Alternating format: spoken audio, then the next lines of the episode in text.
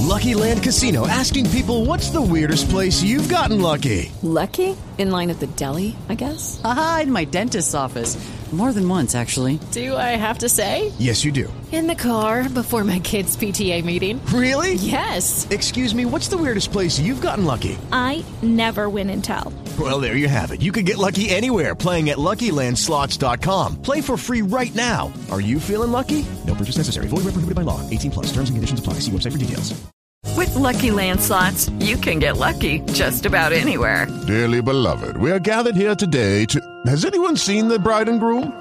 Sorry, sorry, we're here. We were getting lucky in the limo and we lost track of time. No, Lucky Land Casino, with cash prizes that add up quicker than a guest registry. In that case, I pronounce you lucky. Play for free at LuckyLandSlots.com. Daily bonuses are waiting. No purchase necessary. Void where prohibited by law. 18 plus. Terms and conditions apply. See website for details.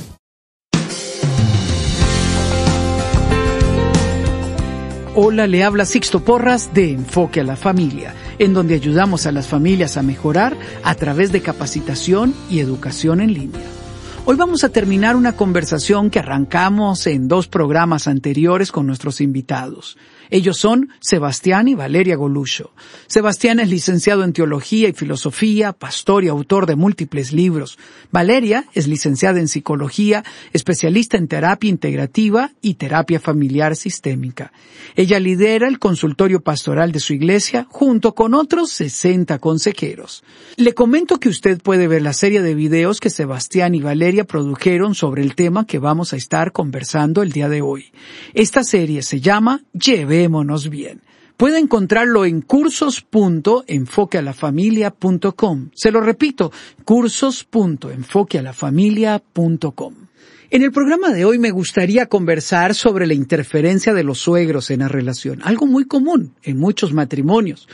¿Cuáles son esas luchas que enfrentan los matrimonios en esta área? ¿Y cómo ayudarles a poner límites en la interferencia de los suegros o de los padres? No es fácil y es más difícil cuando los suegros quieren participar en todo o tomar decisiones por los más jóvenes eh, de la casa. ¿Cómo ayudar a que este matrimonio establezca la independencia? Bueno, primero entendiendo que todos los suegros del mundo, por excelentes que sean, son por naturaleza entrometidos, ¿no? Y seguramente nos va a pasar a nosotros también cuando se casen nuestros tres hijos, que vamos a querer digitarles todo, dónde tienen que vivir, qué nombre ponerle a nuestros nietos, bueno, no sé si tanto, pero eh, entender que no lo hacen de, malos o metidos, sino de esa naturaleza eh, paterna o materna que nos lleva a, querer cuidar o dar un buen consejo, abrirnos también, ¿no? Eh, tiene que haber un equilibrio, una cosa es permitir que nos digiten la vida y el otro extremo es cerrarnos y no escucharlos. Hay un montón de consejos sabios y sanos y positivos que un abuelo, un padre va a darnos y es importante que, que nos dé. Pero bueno, sobre todo entender que a partir del día que nos casamos, esta es una nueva familia, ¿no? Generalmente las charlas prematrimoniales ahí los chicos de la iglesia los hago mirarse, no sé, Jorge, mirar a los ojos a, a Lucía, a partir del próximo sábado que se casen, Jorge, tu primera familia, tu familia nuclear es vos y Lucía, mañana serán ustedes dos más sus hijos, y mira, si te tenés que pelear con alguien, peleate con tu mamá, pero no con Lucía, que, a partir de ahora es tu familia. O sea, preferiblemente no te pelees con nadie, ¿no? Pero eh, entender esto, ¿no? Que ahora corremos por nuestra cuenta y que hay que poner eh, límites, ¿no? Saber escucharlo, saber recibir un buen consejo, pero eh, ahora somos responsables de las decisiones que se toman en este hogar, en esta nueva casa, en esta nueva familia que somos nosotros y mañana seremos nosotros más, más nuestros hijos, ¿no? El problema no es tanto los límites, porque a veces los ponen, ¿no? El tema es que no se ponen de acuerdo los esposos, que uno decide, bueno, hasta acá y el otro no. Ahí es donde entra más que nada el, gran problema, porque si el matrimonio está firme, tarde o temprano los suegros terminan aceptando lo que ese bloque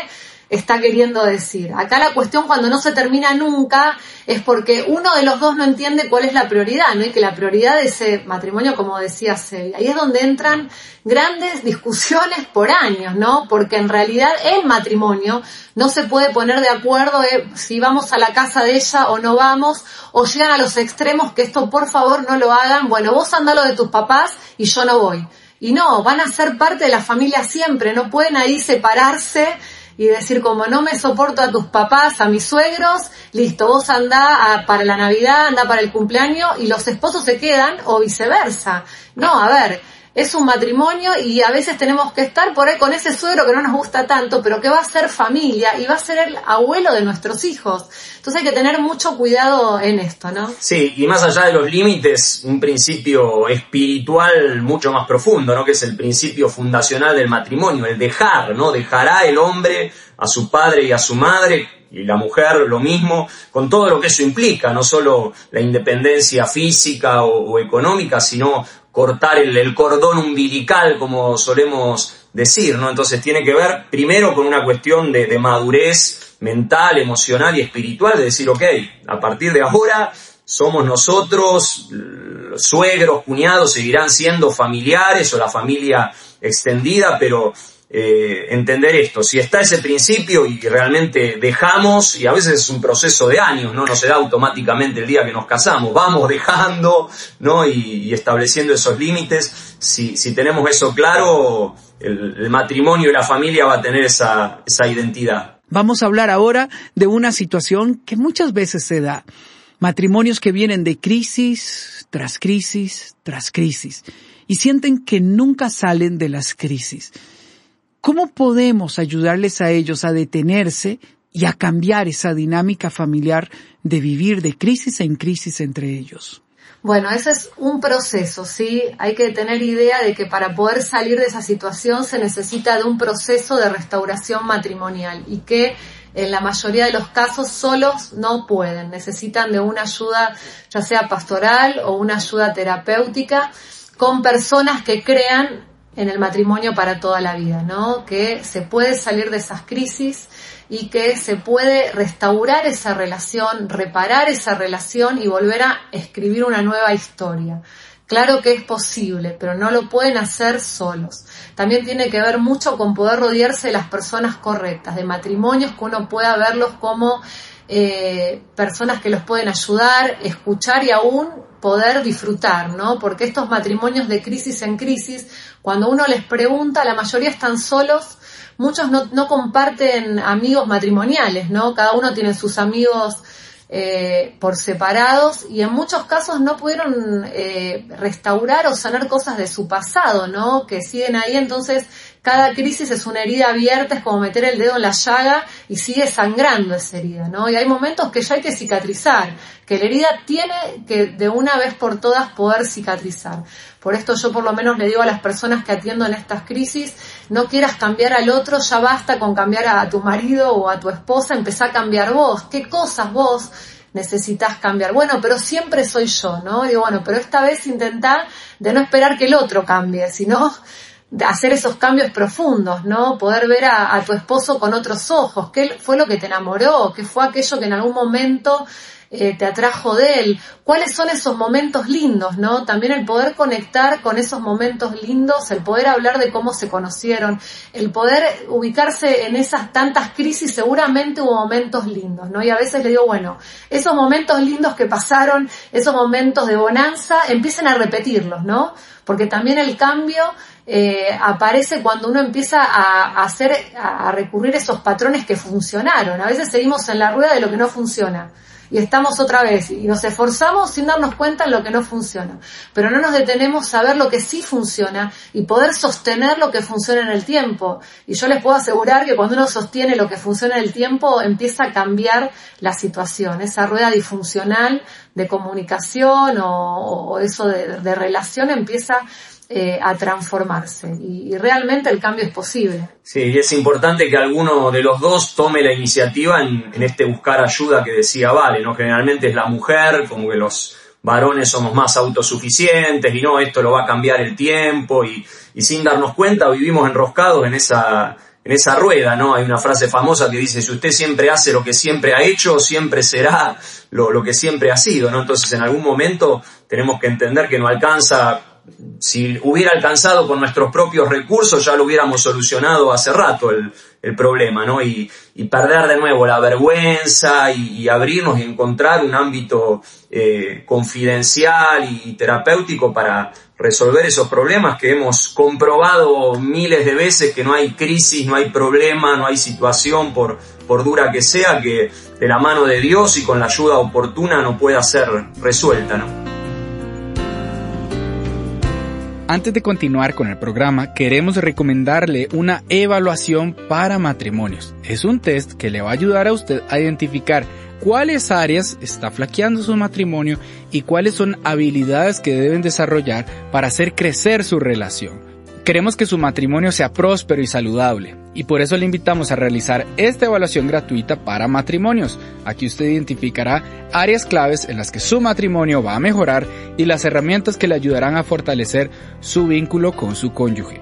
Haga hoy la evaluación, visite el sitio enfoquealafamilia.com barra inclinada recursos. Se lo recuerdo, enfoquealafamilia.com barra inclinada recursos. Usted se puede divertir haciendo este test junto con su cónyuge mientras hacen crecer su matrimonio. Continuemos con el programa. Me gustaría terminar el programa con esa frase tan lapidaria, tan triste, de ya no sentimos nada. ¿Qué hacer en un matrimonio donde uno de los dos o ambos dicen es que ahora somos como dos buenos hermanos o dos amigos, pero ya no sentimos nada? ¿Qué le diríamos a ellos, Sebastián? Bueno, que, que vuelvan a amarse, ¿sí? El, el, gran problema es que vivimos en una cultura donde se ha reducido el amor a simplemente un, un sentimiento, ¿no? Y, y, el gran descubrimiento antropológico de, de cómo Dios nos diseñó es que estamos creados, estamos diseñados por Dios para que nuestras emociones, nuestros sentimientos sigan a nuestras decisiones, ¿no? La, la locomotora que, que, tracciona, que mueve nuestra vida es, es la acción, es la, es la decisión, ¿no? Por eso eh, ahí cuando Jesús en el Apocalipsis le, le, dice a una de las iglesias que perdió su primer amor, les dice hagan las primeras obras, no, no les dice sientan los primeros sentimientos, vuelvan a hacer lo que hacían al principio, que después de forma eh, automática, aunque no sea ya ahora, eh, inmediato, pero va a llegar, el sentimiento se va a recuperar, la, la, la pasión, entonces lo mismo aplica a los matrimonios, ¿no? Perdimos el fuego, perdimos la pasión, bueno, vuelvan a hacer las primeras eh, obras, vuelvan a tener esos detalles, vuelvan a, eh, aunque no te salga de las vísceras, decirle a tu esposa, te amo. ¿Qué le estoy diciendo? ¿Que siento mariposas en el estómago? No. Eh, le estoy diciendo que estoy eligiéndote otra vez que estoy nuevamente comprometiéndome a, amarte, a verte con esos ojos con los cuales te vi el día que, que Cupido nos, nos flechó. Y cuando decidimos hacer eso, lo mismo aplica al perdón. A nadie le nace espontáneamente perdonar. Sabes, Sixto, recién me venía a la mente cuando Jesús estaba ahí orando, los momentos anteriores a, a que lo vengan a buscar para crucificarlo, ¿no? Y le dice a, a su papá, por favor, si podés, que no me, no quiero morir, en realidad le está diciendo no quiero morir, dice que era tanta la angustia que tenía, ¿no? Y en ese momento si Jesús se hubiese llevado por sus emociones, lo más seguro que hubiese salido corriendo y se hubiese ido bien lejos, y cómo él entendió que había un propósito mayor a eso que sentía, ¿no? Y en ese propósito mayor dijo que se haga tu voluntad y no la mía, ¿no? Y gracias a eso estamos hoy acá hablando y diciéndole a la gente que hay esperanza. Y, y, lo trasladaba al matrimonio, ¿no? Cuando en ese momento no sentimos nada, es ahí donde uno tiene que entender que hay un propósito mayor a ese matrimonio, ¿no? Y en ese propósito mayor a ese matrimonio es donde uno no tiene que elegir por la emocionalidad, sino entender para qué está en esta tierra y empezar actuar. Por eso no, no tiene que esperar sentir, porque lamentablemente les tengo que decir que no van a sentir nada. Tienen que empezar a hacer y a medida que uno va haciendo, empieza a venir eso sobrenatural de Dios, no eso que solamente Dios puede dar en una relación y podemos decir, pero con to total certeza de estos veinte y pico años que trabajamos con matrimonios, que suceden cosas increíbles cuando uno, uno solo de la pareja por lo menos, empezó a creerle a Dios que su matrimonio tiene un propósito y es a propósito, ¿no? Y ya no importa lo que siento, sino entiendo lo que tengo que, que hacer.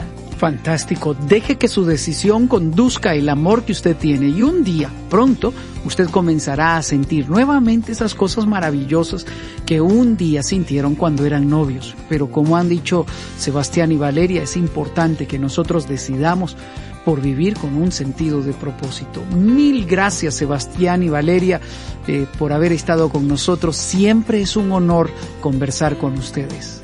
El, el, honor es nuestro, Sixto. Los amamos mucho y les mandamos un abrazo enorme acá desde Argentina. Gracias, Sixto, es un placer. Muchísimas gracias y gracias a usted por habernos acompañado en el programa el día de hoy. Le habla Sixto Porras de Enfoque a la Familia.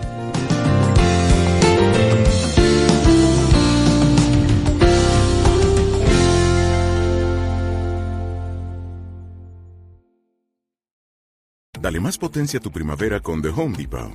Obtén una potencia similar a la de la gasolina para podar, recortar y soplar con el sistema OnePlus de 18 voltios de Ryobi desde solo 89 dólares. Potencia para podar un tercio de un acre con una carga.